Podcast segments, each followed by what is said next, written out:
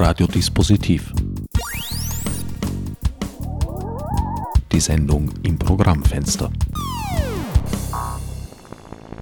Willkommen bei Radiodispositiv. Herbert Gnauer begrüßt euch zu einer neuen Ausgabe. Für die heutige Sendung habe ich mich einmal mehr außer Haus begeben, um Benedicta Manzano und Thomas de Claude bei einer Probe zu ihrem neuen Liedprogramm Götterfunken mit Fehlzündung zu stören. Benedikta, Thomas, Texte und Lieder aus der Zwischenkriegszeit und darüber hinaus. Es sind auch Lieder dabei, die später geschrieben wurden, sich aber beziehen auf die Zeit vor dem Zweiten Weltkrieg. In diesem Fall sind das vor allem die Lieder von Georg Kreisler. Ansonsten viel Hammerschlag, viel Grünbaum und eine ganze Reihe anderer Autoren aus der Zwischenkriegszeit. Als Produktion der Reactors, was in diesem Fall, nicht nur in diesem Fall, aber auch in diesem Fall mir mal wieder doppeldeutig vorkommt. Einerseits Reacting im Sinn von Reaktion, reagieren und andererseits Reacting im Sinn von Widerspielen, Vergangenes, wieder zu Gehör und zu Gesicht zu bringen. Wie seid ihr auf die Idee gekommen, dieses Programm zusammenzustellen? Es ist ganz banal. Nach einer der Aufführungen im Sturm bin ich ins Publikum gegangen und da kam äh, der Kulturreferent des fünften Bezirkes auf uns zu, oder zunächst auf mich zu und hat gesagt, dass er nächstes Jahr vorhat, vermehrt jüdische Themen in den Mittelpunkt des Kulturgeschehens im fünften Bezirk äh, vorzuprogrammieren und ob wir nicht Lust hätten, so etwas zu machen. Ich habe mir erst gedacht, ja, keine Ahnung, weiß nicht. Ich habe mich mit dem Thema aus verschiedenen Gründen jetzt nicht primär auseinandergesetzt in der letzten Zeit. Bin dann zur Benedikta hingegangen und habe sie gefragt, ob sie Lust hätte, so etwas zu machen. Sagt sie ja und dann hat sie äh, ein paar Tage später gesagt, äh, sie würde das gerne mit mir machen. Ich, äh, ich glaube, wir haben sogar den getroffen, den Kultur. Also der hat es ja. mir persönlich auch erzählt. Ja. Hat gesagt, für sowas gibt es auch eine Subvention. Und ich habe mir gedacht, ja super, ich habe so viel im Kopf, das geht ganz leicht. Ja, hast du gedacht, das geht ganz leicht. Habe ich genau. mir gedacht. Und dann habe ich eben mir gedacht, es wäre aber netter, das nicht allein zu machen, sondern eben gemeinsam. Und ja, es wird dann halt nicht so leicht, wie man sich zuerst denkt, weil wir doch ja, einfach dann durch, durchforstet haben, verschiedene, verschiedene Literatur und, und, und es war auch uns ein Anliegen, Texte und Lieder zu bringen, die nicht so bekannt sind. Ja, also man kann sagen, okay, es ist sozusagen das die, die unbekannten Lieder oder den eh schon wenig bekannten Liedern der damaligen Zeit, die haben wir irgendwie ausgegraben, so könnte man das sagen.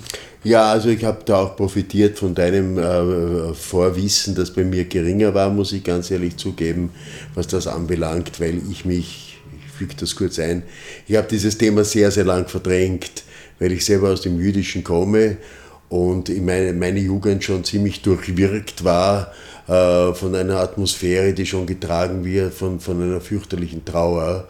Äh, und deshalb habe ich mich eigentlich immer, wenn es um das Thema Jude oder so, habe ich gesagt, lasst mich in Ruhe, schauen wir in die Zukunft, ich will davon eigentlich gar nichts hören.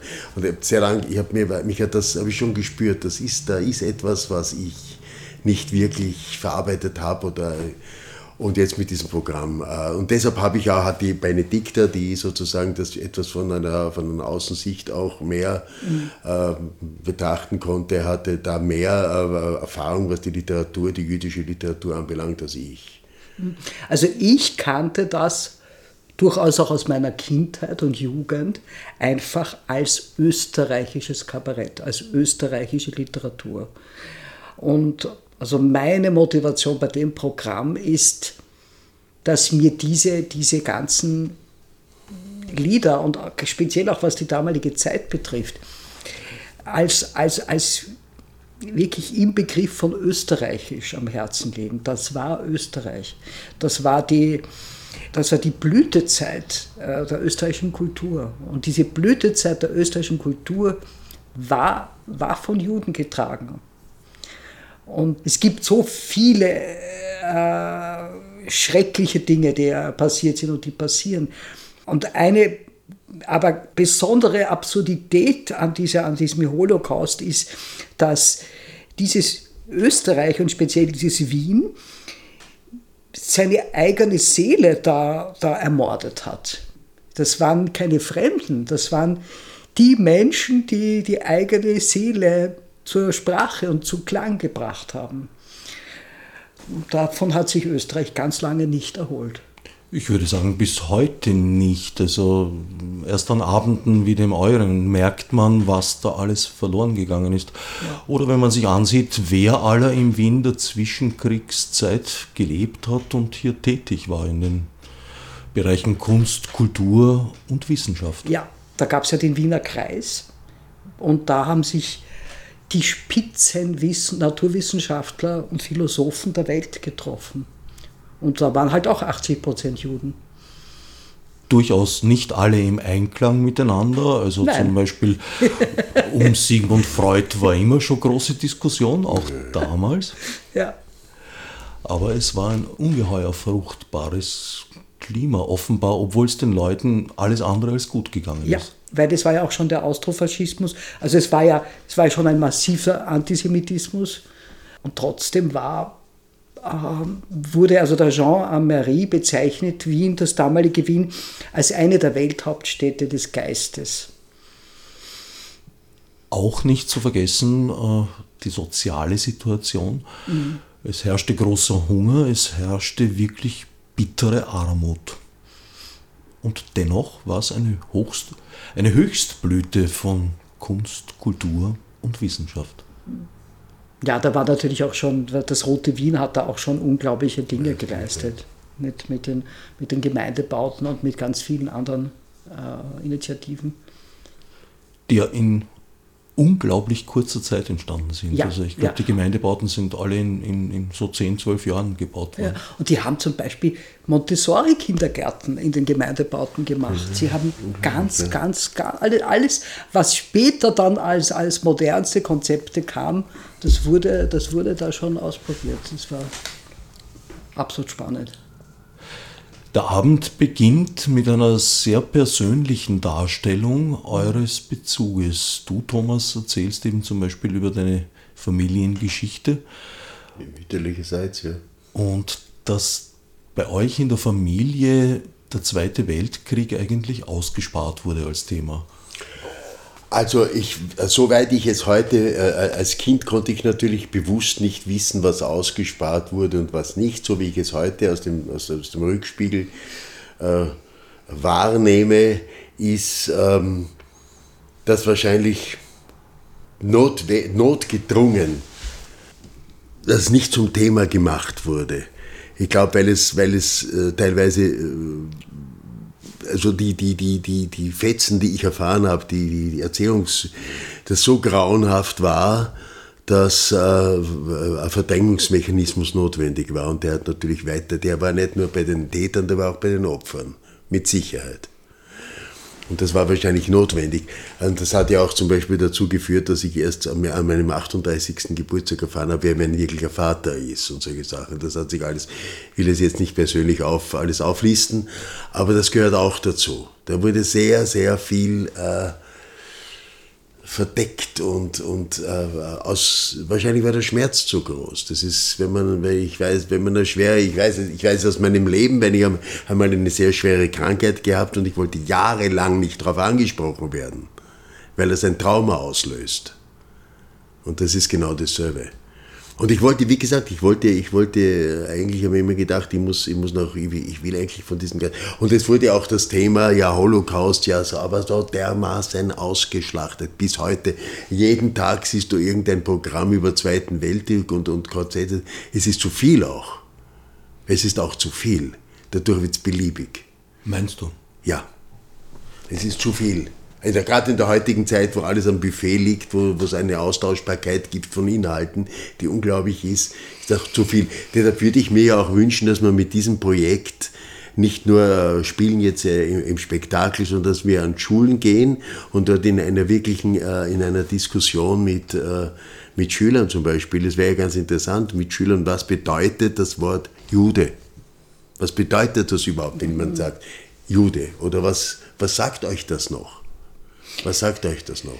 Also um einfach in eine lebendige Diskussion mit Schülerinnen und Schülern zu kommen, das finde ich sehr interessant. Ja, ja also ich muss sagen, ich habe ja äh, auch im AMS-Bereich als Trainerin gearbeitet und in meinem letzten Projekt, wo ich war, das war mit jungen Erwachsenen ohne Bildungsabschluss was in Wien bedeutet fast ausschließlich Migrationshintergrund zumindest. Und ich muss sagen, was mich eine Sache, die mich extrem erschreckt hat, war, dass leider Antisemitismus wieder ein ganz großes Thema ist. Und zwar unter den jungen, hier aufgewachsenen Leuten. Es war wirklich, äh, ich wurde ganz oft gefragt, was halten Sie von Juden oder Warum sieht man nirgends Juden, die arbeiten zum Beispiel? Und ich habe denen halt den Leuten halt dann was erzählt von dieser, äh, dass eben österreichische Kultur so wirklich gleichbedeutend war mit jüdischer Kultur. Ja, dass, dass, dass, dass das einfach dass das ein ganz großer Schatz unserer Kultur war und ist. Man fragt sich auch, wo solche Gerüchte herkommen, dass man Juden zum Beispiel nicht arbeiten sehen würde, ist relativ leicht zu widerlegen. Mhm. Nein, der hat eben gemeint, man würde, das war ein junger Türke, der mich das gefragt hat, und hat gemeint, ja, man sieht ja manchmal da die Juden, halt die, die man erkennen kann in, den, in, den, in, der, in der traditionellen Kleidung, und die sieht man nie körperlich arbeiten. Ich habe halt gesagt, dass die, dass die Juden eine Tradition haben, dass man extrem früh zu lesen beginnt und dass man, dass man einfach einen wahnsinnigen Bildungsanspruch auch hat. Ja. War natürlich auch ein bisschen so, äh, ich hatte eben Leute, die, die, kein, die an sich selbst keinen Bildungsanspruch gestellt haben. Ja. Also, also dass, dass die Leute einfach so viel, so viel lernen und wissen, ja, dass sie ja, dass sie, dass sie eben nicht körperlich arbeiten müssen, sondern andere Dinge machen können. In deiner Familie hat ein anderer Umgang geherrscht. Ja, also mir war das natürlich, man weiß ja als Kind, weiß man ja nie, dass man, in ein, dass man, dass man selber ein Sonderfall ist. Bei uns wurde sehr viel über die Zeit geredet. Du hast gesagt, bei, bei euch war es der Schmerz, bei uns war es der Zorn, ganz eindeutig. Also ich wusste als Kind nur, dass meine Eltern, also die Nazis verabscheut haben. Ich wusste auch, dass mein Vater eingesperrt war und dass auch mein Großvater eingesperrt war, aber beide nicht sehr lange. Und jetzt im, später wurde mir dann klar, also die waren, äh, die waren Legitimisten. Ja, die wollten eigentlich äh, das, den Kaiser, den Kaiser wieder. wieder haben. Und das waren die ersten Opfer der Nazis. Ja, die wurden ganz, ganz massiv verfolgt von den Nazis. Also kamen sofort, die wurden sofort, äh, die kamen sofort in, äh, äh, wurden zum Teil auch umgebracht. Sowohl mein Vater als auch mein Großvater haben einfach Glück gehabt. Das war ein ganz verrückter Glücksfall, dass mein Vater wieder rausgekommen ist. Diese Geschichten wurden uns erzählt. Meine Mutter hat voller Zorn die Geschichten aus dem Arbeitsdienst erzählt ja, wie, wie man da schikaniert wurde und wie sie versucht hat, irgendwie kleine Akte des Widerstandes zu leisten. Oder sie hat mir zum Beispiel erzählt, dass, sie hat uns erzählt, sie musste im Gymnasium eine Schularbeit schreiben mit dem Titel Wir hassen die Juden. Und sie hat gesagt, nein, da habe ich nur geschrieben, ich sehe keinen Grund, die Juden zu hassen, weil sie sind Menschen so wie wir. Und sie war so, sie hat gesagt, und, und dann, dann und dann habe ich einen Vierer bekommen. Und sie war so zornig. Und ich habe mir gedacht, ich muss sagen, ich muss sagen, ich bin unglaublich dankbar dafür, mitbekommen zu haben, ja, dass, dass, meine, dass meine Eltern doch diesen Mut hatten, sich, sich, sich dem nicht zu beugen, der Diktatur. Sag mal eine Frage ja, an dich. Ja. Weißt du, wer, hast du jetzt in deiner Kindheit ja irgendwie darunter gelitten, dass es dir besser geht? Nein, Nein, nein, nein, nein. Weil, weil sie haben ja, die haben ja trotzdem, also mein Vater war dann später Soldat, aber da war er nur Funker. Also die haben jetzt kein schlimmeres Schicksal gehabt mhm. insgesamt als irgendwie ein, als, als, als, als, ein, als der Rest der Bevölkerung. Überhaupt nicht. Ja. Also die haben halt auch gelitten, klarerweise. Äh, was mir später schon klar geworden ist, ist, dass es ein spezielles Trauma ist, wenn du, äh, also wenn du nicht Mitläufer bist und wirklich dir dauernd bewusst ist, dass da was Abscheuliches passiert. Ja, wenn dir dauernd bewusst ist, ja, wenn du, wenn du das nicht, wenn du gar nicht in der Lage bist, da mitzuschwimmen. Ja, das ist eine Art. Also, und gleichzeitig aber auch nicht weißt, wie du dich orientieren sollst. Also man kann ja beim Widerstand sein oder so. Ja, es gab auch, es gab also auch durchaus äh, Verwandte und Freunde, die beim Widerstand waren. Ja. ja keine, keine Frage. Ja. Und äh, also so genau weiß ich das alles nicht. Ja. Aber die hatten, das muss man auch in dem Fall sagen, das war halt in dem Fall ihre katholische Ausrichtung. Die hat ihnen, die hat ihnen Rückhalt gegeben. Ja. Das ist etwas, was der Primo Levi auch beschreibt in seinen, seinen Büchern über, über, über den, äh, der, war, der hat ja Auschwitz überlebt und er beschreibt, er hat eben festgestellt, wenn jemand irgendeine Art von Glauben hatte, dann konnte diese Person äh, diese, diese, diese ganzen Abscheulichkeiten viel besser überstehen. Und hat als Beispiel genannt, jemand, einen Kommunisten, der hat halt geglaubt, der Stalin holt ihn raus. Aber er war gläubig. Und der Primo Levi sagt dann in dem Moment, einmal habe ich mir dann überlegt, ob ich jetzt gläubig werden soll. Und dann habe ich mir gedacht, nein, wenn ich Gott wäre, würde ich diesen Glauben nicht annehmen. Es ist schön.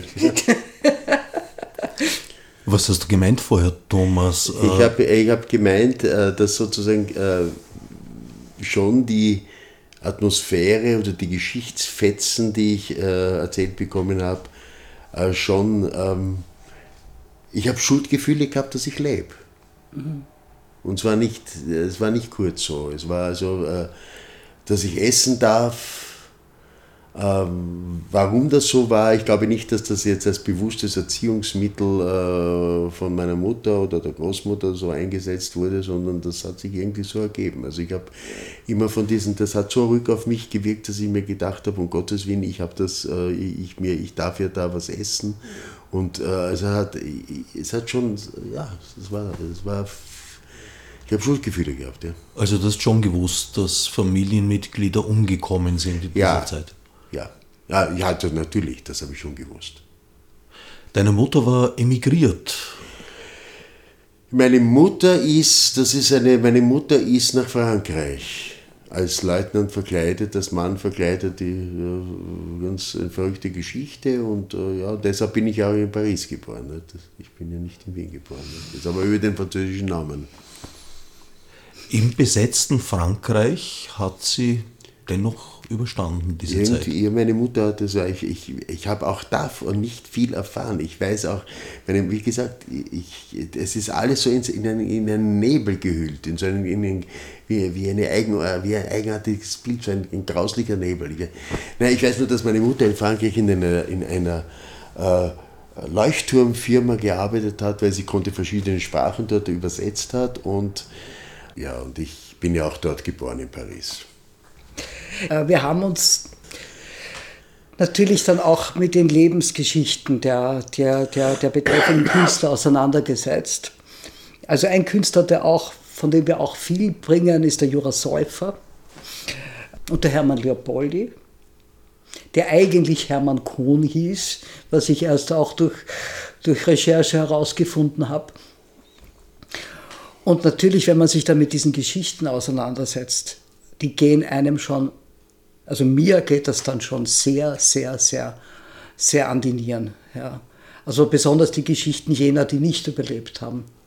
Und was sehr deutlich wird, dass damals das Überleben von absolut verrückten Zufällen ab, abhing, wie, das auch, wie ich es auch in meiner eigenen Familie mitgekriegt habe, und auch davon abhing, ob die Leute kapiert haben, in welcher Gefahr sie sich befanden. Ja. Also nicht rechtzeitig zu verstehen, dass man jetzt fliehen muss und dass man ja nicht wieder zurückkehren darf. Das hat zum Beispiel im Fall von Peter Hammerschlag das Todesurteil bedeutet. Hammerschlag ist zurückgekehrt aus der Emigration. Ja, der war schon in Jugoslawien. Also das schreibt der Friedrich Thorberg. Und fand sich dort nicht zurecht und, und dann hat er halt versucht, ein Visum zu bekommen, das hat nicht funktioniert und dann ist er wieder nach Wien gegangen. Und dort hat ihn dann ein, ein, ein, ein Freund versteckt und dann sind ihm die Zigaretten ausgegangen und, und dann ging er ins nächste Gasthaus und dort hat ihn die SA geschnappt. Und das hat er dann, und dann ist er in einem, im Endeffekt in einem Vernichtungslager umgekommen.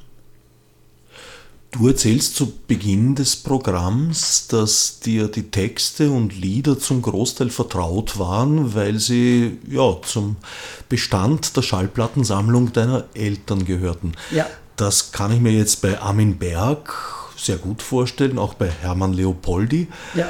Bei Peter Hammerschlag schon etwas weniger, weil er doch auch einen ganzen Haufen eher abseitige Texte verfasst hat, dass das im Haushalt von Legitimisten zu finden gewesen wäre.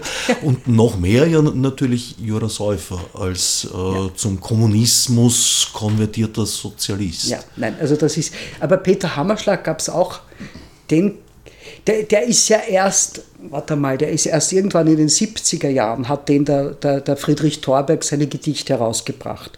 Der war völlig vergessen. Und ich weiß aber, dieses Buch, das gab es, glaube ich, bei uns in der Familie, jawohl. Jura Säufer gab es nicht, ja. Aber, aber den Peter Hammerschlag, den, also davon gab es keine Platten, da gab es einfach, aber das Buch, das Buch war mir ein Begriff, ja. Er hat auch einige Texte verfasst, die man in Zeiten von Political Correctness besser nicht mehr bringt, ja, ja. darunter das legendäre Kröpellied. Genau, genau, genau. Und das wusste, habe ich erst viel später kapiert, dass ich habe dann sogar mal äh, eine Melodie geschrieben zu dem Kröpellied. Und dann. Noch eine? Ja, aber, aber dann erst habe ich erfahren, dass das ja schon längst vertont worden war und halt auf eine Weise, die das ist von Peter Hammerschlag. Ja, das, das ist von, ja eben, ja eben, ja André eben. Heller hat ein paar Strophen hinzugefügt, ja. aber eigentlich ist aber das Peter das, Hammerschlag. Ja. Ist es von Hammerschlag. Was, Heller hat da was noch dazu geschrieben? Mhm. Sehr talentiert. Durchaus. ja, ja. Durchaus. Ja, ja. Gewaltig, oder? Ja, ja. Habe ich gesungen, ja. Ja, und der Hammerschlag wäre, wenn ihn der Torbert nicht wieder ausgegraben hätte. Und der hat zum Teil aus seiner eigenen Erinnerung oder aus der Erinnerung von Freunden alles Mögliche zusammengesucht. Dann wäre er halt ganz in, Vergessen, in Vergessenheit geblieben. Ja. Und wer von euch beiden hat den Säufer eingebracht, den ich ja äußerst schätze?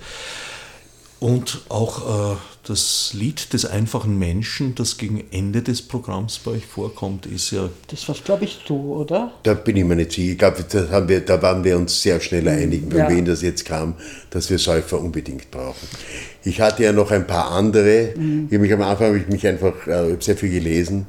Äh, ich wollte sogar Peter Altenberg, aber dann ist mir irgendwann mal bewusst, Peter Altenberg gehört eigentlich einer anderen Zeit an mhm. und ist auch für die Bühne nicht griffig. Mhm. Also ja, wenn du eine Lesung machst. Und hat auch so seine Probleme. Naja, sicher. In der Rezeption. Ja, natürlich, ja. Aber ich fand, ja, also. Also ich, ich, ich wollte. habe ich den Erich mühsam dann. Ja. Ich wollte die längste Zeit was vom Neumann mit Robert. Fremden, Robert Neumann, mhm. genau. Diese wunderschöne Geschichte über chinesische Lyrik.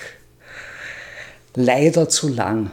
Zu lang. Ja, also das, das, war, das war wirklich ein Herzenswunsch von mir, aber, aber das war einfach zu lang. Wir haben einfach sehr viel äh, Zeit ja. darauf äh, fokussiert, zu lesen und auszuwählen. Dann mhm. haben wir mhm. wieder was für, also wieder was weggeworfen, was Neues dazugenommen und irgendwann haben wir gesagt, Schluss jetzt, das passt. Nein, nein, wir, und wir haben dann eine lustige Sitzung gehabt, wo wir schon recht zügig schon einen ziemlichen Ablauf hatten, ja. in relativ kurzer Zeit. Da, das war sehr sehr, sehr, irgendwie so eine Inspiration und da war dann schon ein, ja. Ein roter Faden. Da war, war dann schon ein roter Faden. Also was da. wollen wir mit dem Abend? Ja, und das ging aber mehr, das ging mehr vom, vom Bauch aus ja, so als vom. Ja. als, als vom also Kopf. zwar wir, uns war beiden vollkommen klar, dass wir uns nicht auf die Bühne stellen und Kabarettisten spielen, mhm. die einfach nur diese, die, ein Nummernkabarett machen oder ein, ein Sing-Nummernkabarett ohne kommentarlos, sondern wir wollten schon mhm. also aus der Perspektive erzählen, was ist passiert, was ist die Geschichte der Künstler, die in diesem Programm vorkommen. Mhm. Und wir sind einfach, ja, wir sind, wir beide sind natürlich auch sozusagen Bühnenkünstler, aber das Wichtige ist, dass wir diesem, äh, diesem Textmaterial dienen. Ja.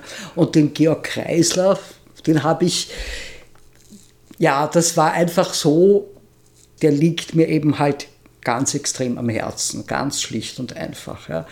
Und da bin ich dann sozusagen über das Motto Zwischenkriegszeit in dem Fall drüber gestiegen.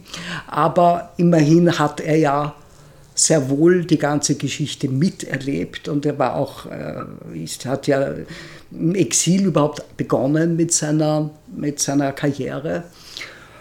Und ich habe dann eben auch Lieder von ihm gewählt, die durchaus einen Bezug haben zu, der, zu dem ganzen Motto. Ja.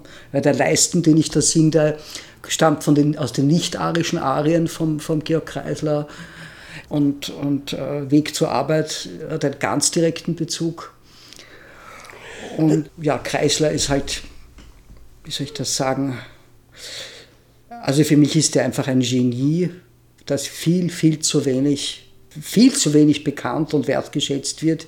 Und, äh, und gerade die Lieder, die von ihm am bekanntesten sind, sind aus meiner Sicht gar nicht die besten. Er hat so unglaublich gute, äh, also so perfekte Texte plus Lieder plus er hat auch grandios Klavier gespielt. Es, es ist einfach, es ist einfach, äh, ja, das ist jemand, vor dem ich eine, den ich zutiefst verehre.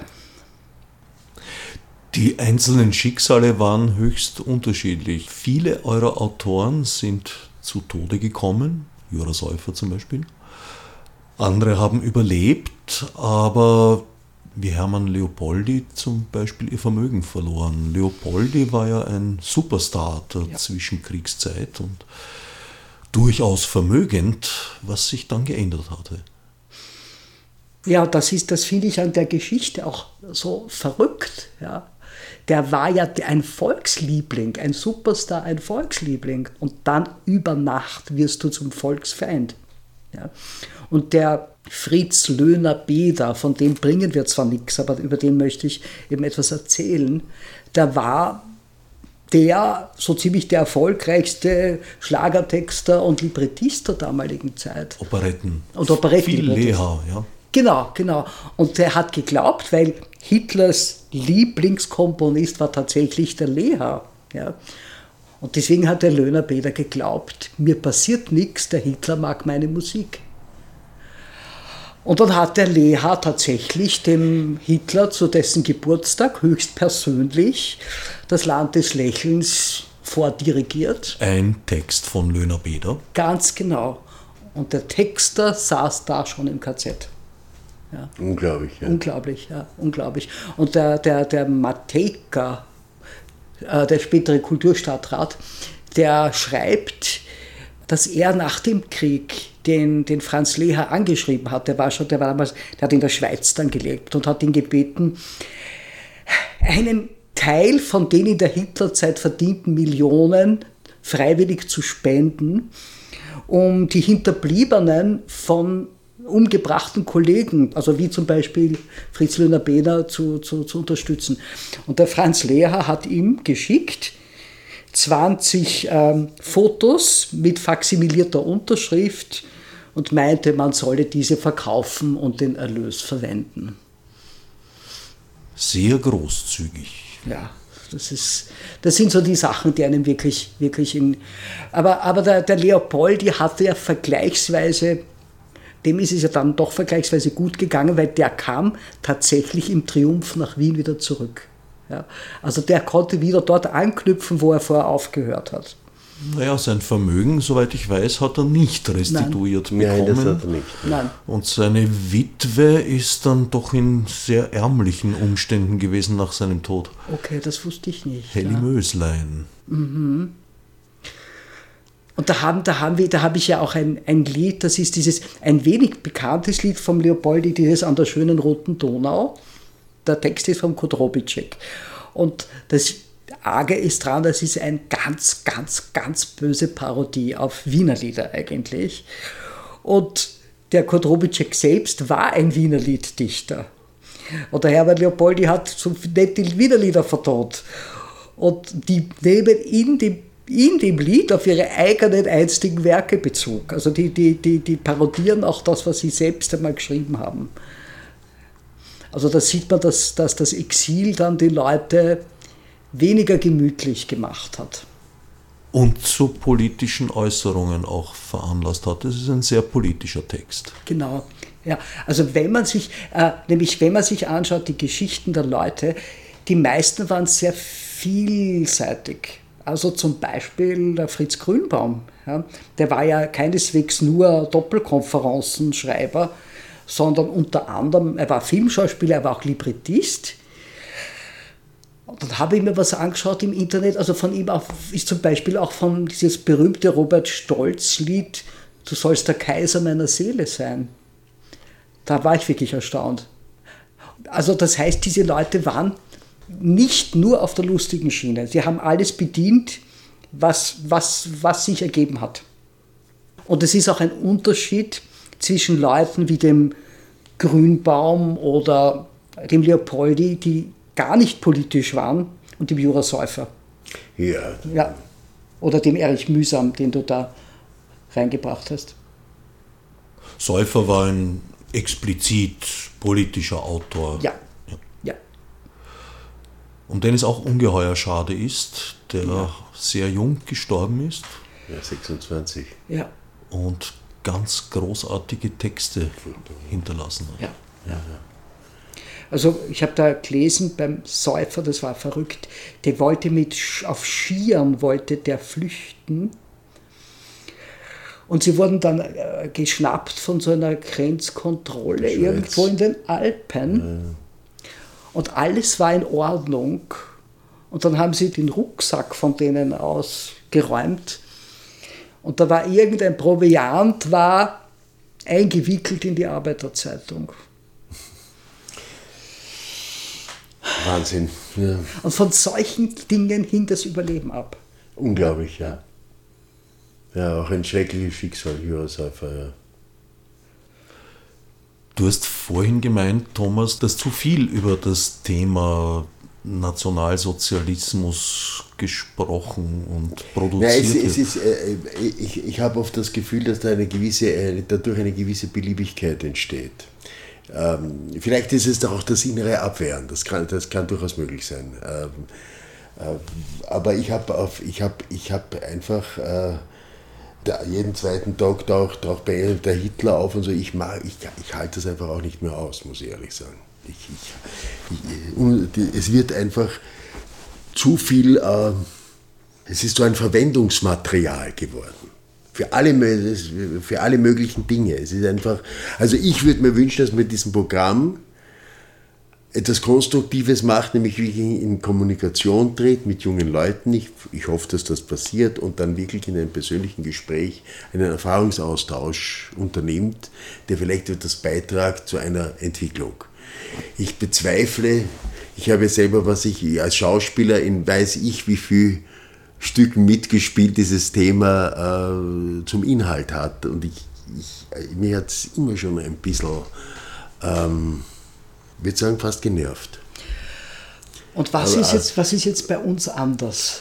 Äh, bei, uns ist, äh, bei uns ist anders vor allem mein Wunsch, damit mit, äh, in, in, ähm, in einen lebendigen Austausch zu kommen. Ich will das nicht nur als, als Bühnenpräsentation, sondern einfach mit Leuten reden.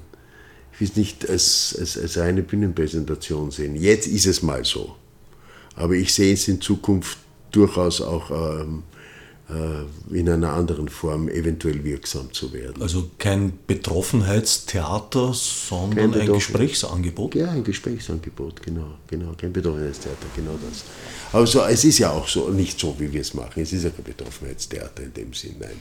Ich glaube, dass das, äh, wir, wir, wir haben ja auch relativ viel Humor drinnen. Ich meine, ohne jüdischen Humor, der jüdische Humor war immer eine Überlebensstrategie der Juden, soweit ich es erfahren habe, auch in meiner Kindheit. Nicht? Auch hier wurde der jüdische Humor immer ein wenig zelebriert. Nicht die Religion, der Humor, was ich ja für mich viel gescheiter finde.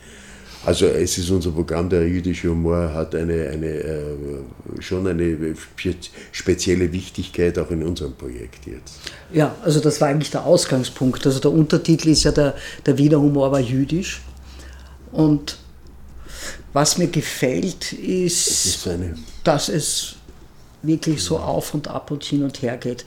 Das heißt, manche von diesen Texten sind ganz seicht. Ja, ganz einfach lustig und seicht und dann sind wieder, kommt irgendwas, was total unter die Haut geht. Ja, und ja. und äh, ja, das ist, das ist, äh, das heißt, das, das hat alles eine, eine ganz große Spannweite. Was? Und, und da, das, das hat sich einfach so ergeben. Ja. Das hat sich so ergeben aus dem, was uns angesprochen hat. Was mir noch einfällt zu dem, Entschuldigung, ja, ja. zuvor, was ich vorhin gesagt habe, ich habe so das Gefühl, dass diese ganze Geschichte mit dem Holocaust, die so schrecklich war, ein institutionalisierter blauer Fleck geworden ist.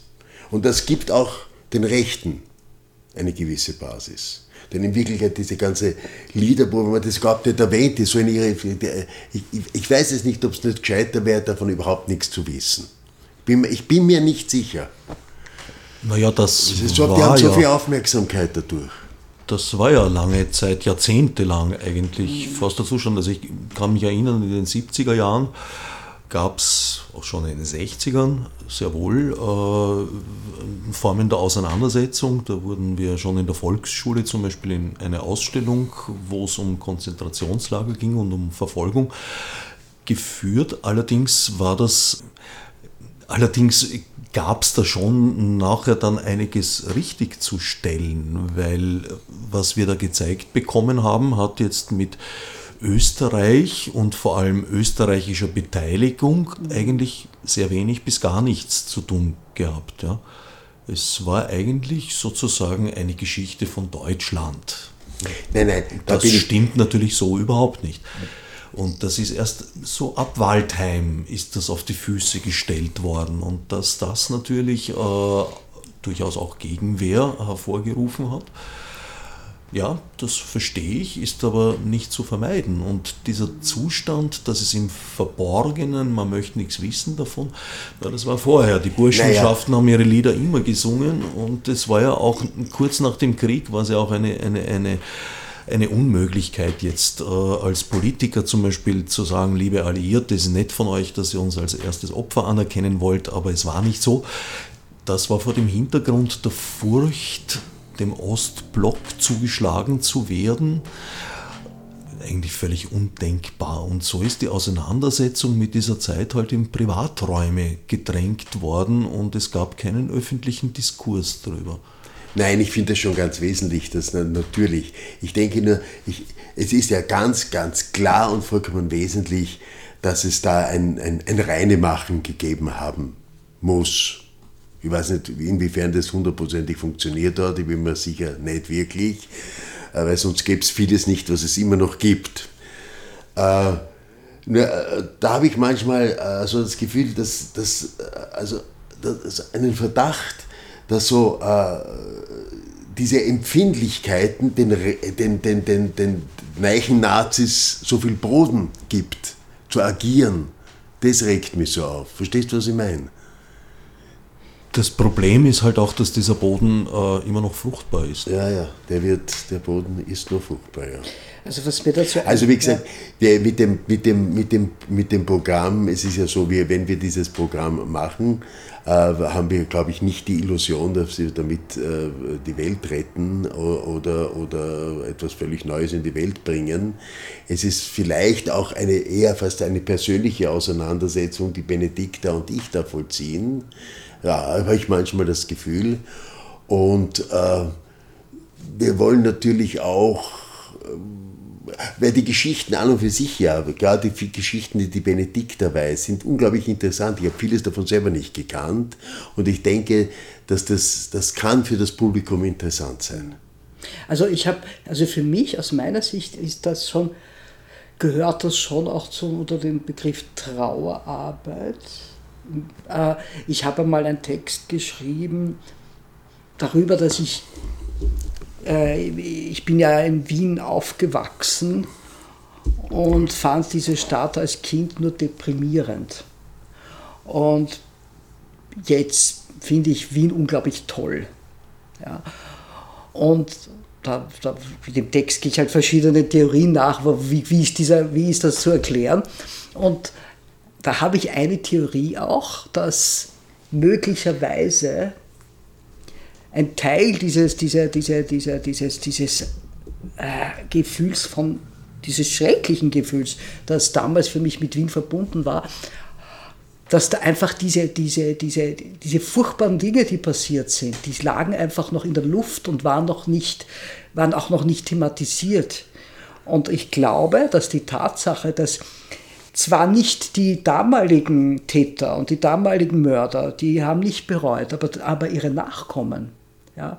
Später wurde doch, wurde doch getrauert. Ja, wurde getrauert, dass, dass, dass, dass, dass, dass, dass da Mitbürger vertrieben und ermordet wurden. Und ich glaube, dass ich glaube, das hat, das hat auch etwas von dieser Düsternis weggenommen. Ich glaube, dass dadurch Wien jetzt auch viel, viel, wieder viel lebendiger geworden ist. Ist das irgendwie verständlich, wenn ich das so beschreibe? Also ich glaube, ich glaube, also, also das ist halt mein, mein, mein Anliegen bei der ganzen Geschichte, dass auch die nicht, scheinbar nicht Betroffenen, ja, also die, die Nicht-Juden, die wurden auch verletzt dadurch. Ja? Dadurch, dass diese entsetzlichen Dinge passiert sind. Es wurden alle, also es ist eine, es ist eine Wunde, die einfach, die einfach, ja, die, die alle betrifft. Ja, ja. Ja, ja. Und eine, Wunde, es braucht eine Zeit, bis die sich schließt. Das ist klar. Und unter welchen Umständen schließt sie sich? Und unter, unter welchen Umständen werden Narben nicht mehr sichtbar? Um das geht's. Und für mich, was für mich halt das, das Arge ist, ist diese, diese plötzliche Veränderung. Ja, dass jemand, ein hoch angesehenes Mitglied der, der, der, der, der Gesellschaft ist und im nächsten Moment ein verachteter und zu vernichtender Außenseiter. Und mein Vater hat mir erzählt, er hat miterlebt, er war damals, er war schon erwachsen, er hat miterlebt, wie diese Nazi-Ideologie auch Freunde von ihm erwischt hat. Und er beschreibt das ganz ähnlich wie da in den Nashörnern von Ionesco. Ja. Plötzlich, äh, plötzlich sind die Menschen nicht mehr dieselben. Ja. Und, und man kann mit ihnen nicht mehr reden. Das war wie eine, wie eine, wie eine Epidemie. Ja. Also das, das, das ist für mich ganz, ganz grauenhaft. Wobei ich ja glaube, dass der damals bereits Manifeste, seit langer, langer Zeit Manifeste Antisemitismus, halt eine Zeit lang, äh, wie soll ich sagen, verkapselt war und mhm. dann aufgebrochen ist. Und daher kommt das, das Schreckliche, das uns äh, so wuchtig und plötzlich erscheint. Ich glaube, das war es nicht. Ich glaube, das war tatsächlich so, wie es viele Leute beschreiben und beschrieben haben, dass es doch Schritt für Schritt gegangen ist. Eine Erweiterung der gesellschaftlichen Grenzen. Ja, und 38 ist dann das Ganze sozusagen explodiert oder implodiert, je nachdem, wie man sehen möchte. Ja, sowas, sowas, äh, sowas passiert ja passiert nicht von einem Tag auf den anderen. Es hat eine Vorbereitungszeit und hat eine, fast eine Unheimlichkeit in der fast Nichtwahrnehmung dieser Prozesse, vorbereiteten Prozesse, dass so eine Katastrophe passiert. Also, das hat sich in der Geschichte immer wieder gezeigt. Bürgermeister Lueger war ganz offen mit seinem Antisemitismus und hat damit auch sehr, sehr großen Zulauf bekommen. Und es wird ihm das Diktum halt zugeschrieben. Äh, Was er Jude ist, bestimme ich. Genau. Ja. Und das wirkt auch nur auf den ersten Blick möglicherweise ein bisschen sympathisch, weil auf den zweiten Blick offenbart es halt diese Beliebigkeit und auch natürlich die Einschätzung dahinter, wer mir nützt. Ja, ich, ich meine, ich weiß zum Beispiel, ich glaube zum Beispiel der Richard Strauss, der wurde ja von Hitler auch sehr geschätzt und der hat ja ganz viel mit jüdischen Künstlern zusammengearbeitet. Hoffmannsthal. Und, genau. Ich meine, der Hoffmannsthal war ja schon tot, wie das alles dann, äh, wie, das, wie das alles dann wirklich äh, virulent wurde. Ich glaube aber, der Richard Strauss, der hat sich schon vor seine Librettisten gestellt, wenn ich mich nicht irre. Ja, wie du richtig sagst, war das nicht mehr notwendig ja. aufgrund des Ablebens und er hat zumindest eine Zeit lang eine hohe Position in der mhm. Reichsmusikkammer oder so irgendwie ähnlich hat das geheißen. Ja. Genau. Also ja. Ein Widerständler jedenfalls. Nein, nein, ganz sicher nicht. Ganz nicht. sicher nicht. Aber das, das, war eben, das waren so, so, so absurde Konstellationen, weil, weil da gab es ja die, durchaus diese Konstellation, man ist Antisemit, aber man hat eben einzelne Leute, mit denen man halt auch zusammengearbeitet hat und die hat man dann irgendwie doch irgendwie gefördert oder geschützt oder so. Das, das, ging, das ging ja quer durch alle Bereiche. Auch da manifestiert sich wieder eine Beliebigkeit, weil das wüsteste Stück Musik, das ich kenne, ist die Elektra von Richard Strauss. Mhm. Also da können selbst Heavy Metal Bands nicht mithalten, aus meiner Sicht jedenfalls. Und wenn man jetzt so einen Begriff wie entartete Kunst einführt, mhm. müsste man eigentlich meinen, dass dieses Stück an oberster Stelle rangiert. Nein, das war in Ordnung, aus welchen Gründen auch immer. Mir ja. nicht nachvollziehbar. Ja. Also eine Geschichte noch zu, zu Fritz Löhner-Beder. Die haben dann irgendwann, also der war eben in verschiedenen KZs, und ich glaube in Buchenwald oder Dachau haben die dann einfach einmal gemerkt, also im Radio wurden dauernd Schlager gespielt oder eben Operettenlieder. Ähm, äh, Schlager, was machst du mit dem Knie, lieber Hans, ausgerechnet Bananen und so weiter. Das war alles vom Fritz Löhner Beder getextete Schlager. Und die haben dann irgendwann gemerkt, das ist der Texter. Und dann haben sie dazu gezwungen, wenn wieder was im Radio war, von, aus seiner Feder, dass er dazu sagt, dass er sich hinstellt und salutiert und sagt, der Autor dankt. Ja, also auch eine Methode, um ihn zu demütigen. Ich fürchte, Thomas, es wird noch eine Menge Auseinandersetzung mit dieser Zeit notwendig sein, bis wir sie irgendwann einmal vielleicht dann doch ad acta legen. Aber dazu wird das Land noch einige Lektionen lernen müssen und ich habe wenig Hoffnung, dass das bald und schnell vonstatten gehen wird. Nein, nein, das sind doch, das sind doch, das ist so, das, das existiert so im, im, im irgendwie so wie, wie, wie so virulent und das, das, das taucht immer wieder auf, so wie eine Krankheit auftaucht. Das ist, ich denke, ich habe mich in meinem Leben immer ähm, auch, vielleicht um mich selber zu heilen, auch immer Prozessen hingegeben, die zu sagen, wir erfinden gemeinsam die Welt und wir versuchen gemeinsam Theater zu machen, was ja dasselbe ist. Theater ist im Grunde genommen nichts anderes. Wir erfinden gemeinsam die Welt und positive gemeinsame Prozesse zu initiieren und äh, nicht den Blick zu sehr im Rückspiegel zu halten. Aber das war vielleicht, ist mein persönlicher Weg gewesen. Aber das, mit diesem Programm hat sich das ein bisschen geändert. Ich merke, wie mich das betrifft. Das ist eindeutig. Das ist eindeutig so. In diesem Sinn kann ich nur allen empfehlen, das Spektakel aufzusuchen und dieses Gesprächsangebot vielleicht nach der Vorstellung auch wahrzunehmen. Vorstellungen werden auf jeden Fall mal sein. 14., 15. und 16. November, jeweils 19.30 Uhr im Spektakel Hamburger Straße 14, 1050 Wien. Und Kartenreservierungen gäbe es unter www.spektakel.wien. Gibt es weiterführende Pläne, damit auf Tournee zu gehen zum Beispiel? Oder ich werde versuchen, dieses Projekt äh, weiter äh, auf Tournee gehen zu lassen, wobei äh, das Hauptanliegen eben ist, mit Menschen damit in Kontakt zu kommen, also ein Gespräch zu führen. Weil das nur auf der Bühne zu spielen ist zwar auch schön, aber, aber es bedarf mehr aus meiner Sicht. Also es wäre uns schon ein Anliegen, das auch nicht nur in Wien zu spielen, sondern auch in anderen Teilen Österreichs, auch in Deutschland. Würde nichts. Und wir sind auch relativ anspruchslos, denn wir haben, das ist auch eine Besonderheit, unser, also die, diese ganzen Lieder sind eigentlich alle mit Klavier, ja, aber wir haben unseren wunderbaren Akkordeonisten, den Arnel Achmetovic, der das also wunderbar alles aufs Akkordeon übertragen hat. Und dadurch sind wir natürlich um einiges flexibler. Ja. Wir sind einfach drei Leute, die können überall hinfahren und dann hat das Equipment sozusagen dabei. Ja. Genau. Ja. Auch Anel Achmetovic, habe ich mir zwischendurch immer wieder gedacht, muss ja von seiner eigenen Geschichte her einiges an Kriegserlebnissen mit sich herumtragen. Ja, natürlich, ja. Ich habe ihn einmal, da, wir haben nicht viel darüber gesprochen, ich habe ihn einmal gefragt, das ist sehr kurz gewesen. Also ich glaube, der hat auch einiges zu verarbeiten. Mhm.